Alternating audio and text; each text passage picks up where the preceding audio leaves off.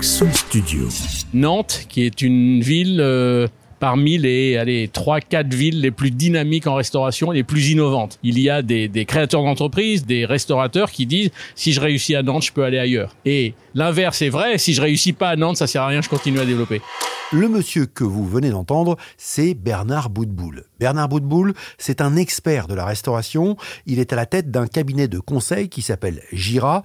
Et ce cabinet a mené récemment une étude pour prendre le pouls de la restauration en Loire-Atlantique. Précisons que cette étude est pour le compte du salon Serbotel, le salon des professionnels du secteur food, qui se déroulera au parc des expositions de Nantes du 22 au 25 octobre. Alors, que nous dit cette enquête? Comment se porte la restauration à Nantes? Et quels sont les nouveaux concepts qui vont débarquer chez nous prochainement? Eh bien, pour avoir les réponses à ces questions, j'ai rencontré Bernard Boutboul dans le quartier Chantenay à Nantes, précisément au Lab, la micro-brasserie-restaurant installée dans une ancienne industrielle. Entre parenthèses, je vous conseille ce lieu, c'est plutôt très sympa. C'est parti, je m'appelle Christophe Artus, bienvenue dans l'Assiette Nantaise, épisode 7. L'Assiette Nantaise, le podcast complètement food de Nantes. Bonjour Bernard. Bonjour. On est euh, ici au Lab. C'est euh, un lieu sur euh, ce quartier Chantenay. Vous qui êtes expert de la restauration, qu'est-ce que vous en pensez de ce lieu? Ah bah je qualifie ce lieu d'un lieu décalé et dans la restauration, on a toute une génération qui aime de plus en plus euh, manger, dîner, déjeuner et boire des coups et papoter dans des lieux décalés. Donc je trouve ce, lieu, ce lieu extraordinaire et à mon avis, il va monter en puissance dans les années à venir, c'est sûr. Et ça correspond un peu à la tendance euh, du moment dans la restauration, euh, ces lieux qui avaient une autre vie avant, des lieux aussi assez gigantesques? Oui, tout à fait, parce que on parle beaucoup d'expérience maintenant de plus en plus recherchée par le consommateur. Et dans le triptyque de l'expérience, on a évidemment l'assiette, expérience avec l'assiette, expérience avec le personnel et expérience avec le lieu. Et aujourd'hui, les consommateurs veulent vivre une expérience avec le lieu. Et le fait qu'on soit aussi décalé, aussi euh, étonnant que cela, ça contribue effectivement à l'expérience du consommateur tant recherché. On va parler un petit peu de, ce qui se fait à Nantes, des tendances, mais avant, euh, à l'occasion du, du, salon Serbotel, hein, donc vous avez mené euh, une étude sur les grandes tendances dans le secteur de la restauration. Avant de parler du local, au niveau national, qu'est-ce que ça donne là? Alors la restauration euh, en post-Covid, si on peut appeler ça comme ça, euh, en 2022 a fait euh, une croissance à deux chiffres de 13% sur l'année 2019, ce qui est historique, ça nous est jamais arrivé. nous on qualifie d'une reprise un peu euphorique où en fait les consommateurs ont été très frustrés d'être enfermés, de ne pas aller boire des coups, pas aller déjeuner, pas aller dîner. Et là, il y a un rattrapage de plaisir qui est colossal en 2022.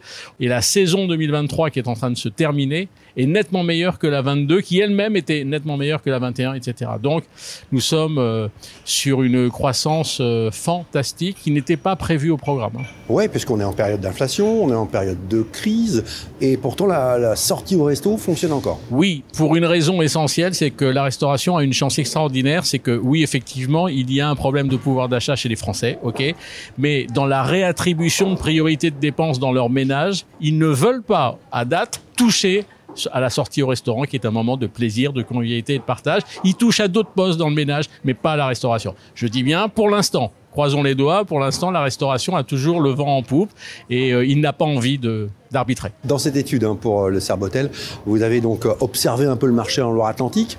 Pareil, même chose qu'au niveau national, on observe les, les, mêmes tendances? Alors, on observe déjà qu'il y a une ville euh, qui est Nantes, qui est une ville euh, parmi les allez, 3-4 villes les plus dynamiques en restauration et les plus innovantes. Il y a Strasbourg, Toulouse, Paris et Nantes.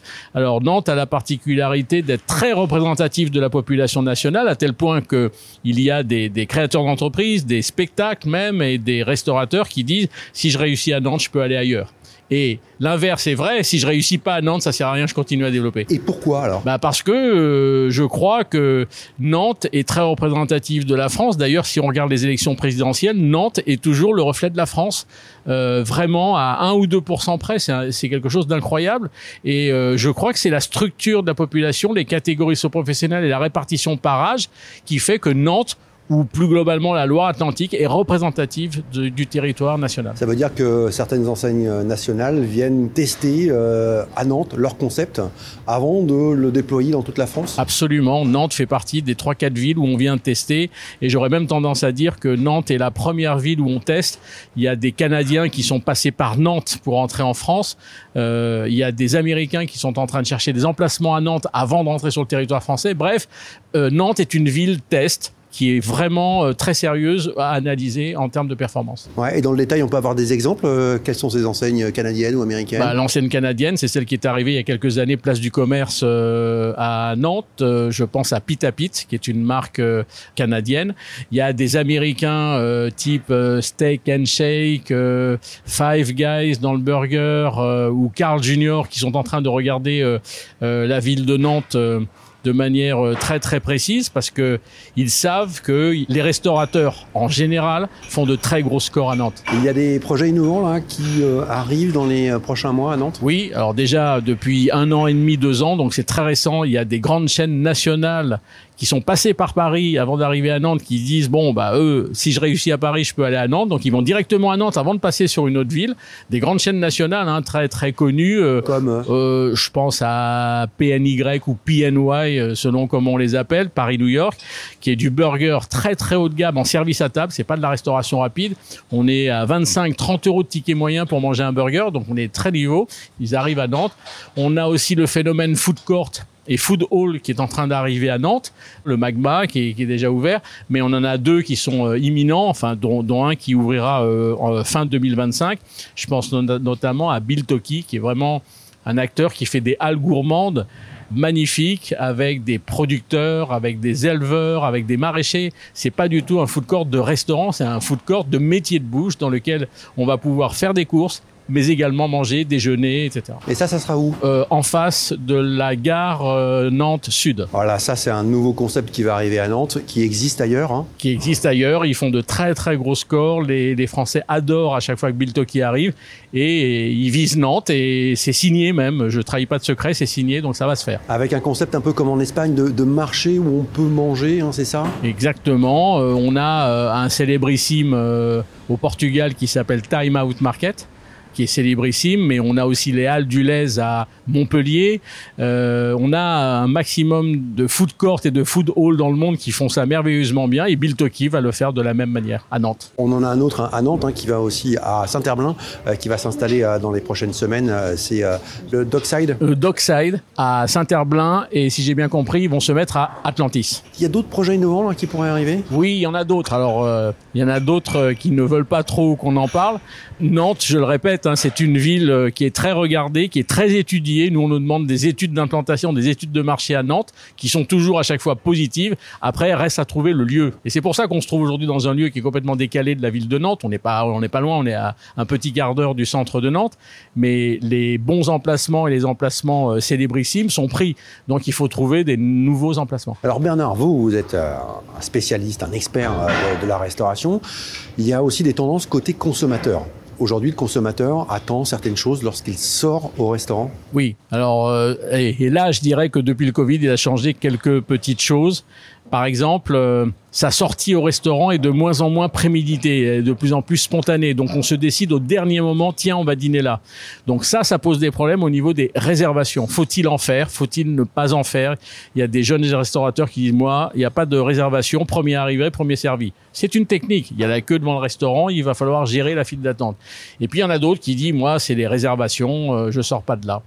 Euh, on a affaire à des consommateurs qui continuent leur déstructuration du repas. Je m'explique, la structure entrée, plat, dessert qui ne pèse plus que 12% des repas pris. Aujourd'hui, vous avez 88% des repas qui sont entrée, plat ou plat, dessert.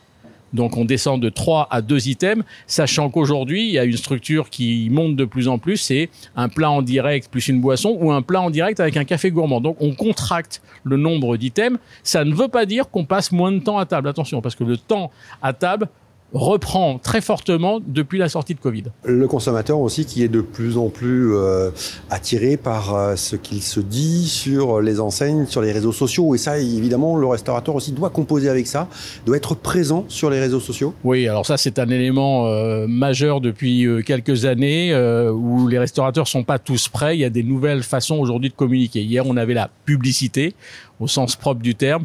Aujourd'hui, ça marche plus comme ça. Il faut, il faut utiliser les réseaux sociaux, il faut faire du buzz, il faut faire parler de nous, il faut créer des événements, il faut toujours qu'il se passe quelque chose pour qu'on parle de nous parce qu'il s'est passé quelque chose. Enfin bref, et il y a que par les réseaux sociaux qu'on peut arriver.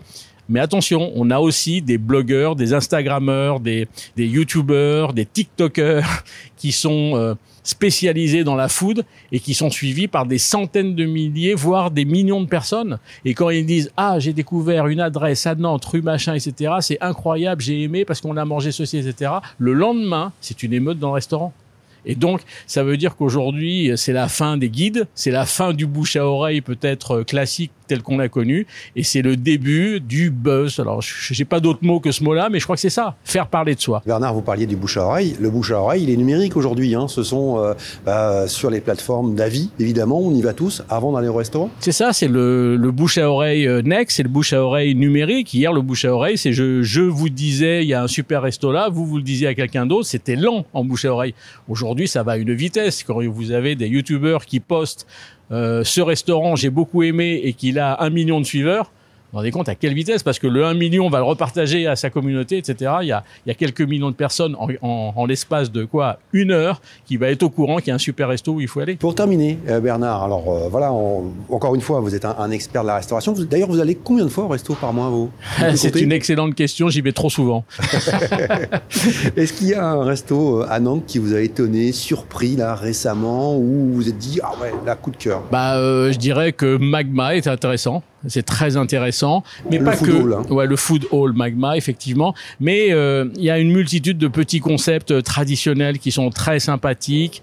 Euh, les chaînes aussi, aujourd'hui font un euh, des choses remarquables à Nantes. Je dirais que même que les chaînes ont un comportement à Nantes différent du comportement qu'ils ont ailleurs, justement à cause ou grâce à cette population qui est qui a une demande très particulière. Et je dirais la même chose de Toulouse, de Strasbourg et de Paris. hein. C'est les quatre villes, franchement, où il faut faire très attention à ce qu'on fait en restaurant. Merci Bernard. Merci. Voilà, fin de cet épisode. Merci de votre écoute. L'assiette nantaise, le podcast complètement food de Nantes, revient très vite dans vos oreilles. Ciao.